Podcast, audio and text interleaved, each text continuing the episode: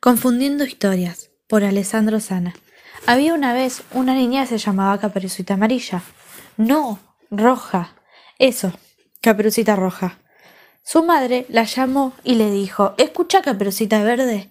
Que no, roja. Ah, sí, roja.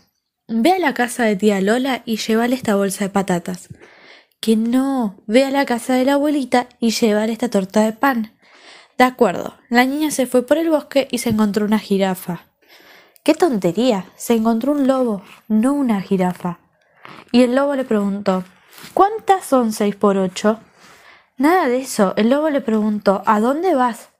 Eso está mejor. Y Caperucita Negra contestó Era Caperucita Roja, roja, roja. Sí, y respondió Voy al mercado a comprar salsa de tomate. Ni por casualidad. Voy a casa de la abuelita que está enferma, pero no encuentro el camino. Exacto, y el caballo dijo ¿Qué caballo? Era un lobo.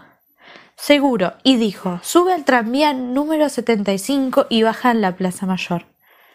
Tuerce a la derecha, encontrarás tres escalones y una moneda en el suelo. Olvida los tres escalones, toma la moneda y cómprate golosinas. Tú no sabes contar cuentos, abuelo. Lo confundes todo, pero da igual. Cómprame las golosinas. Está bien. Toma el dinero. Y el abuelo continuó leyendo el periódico.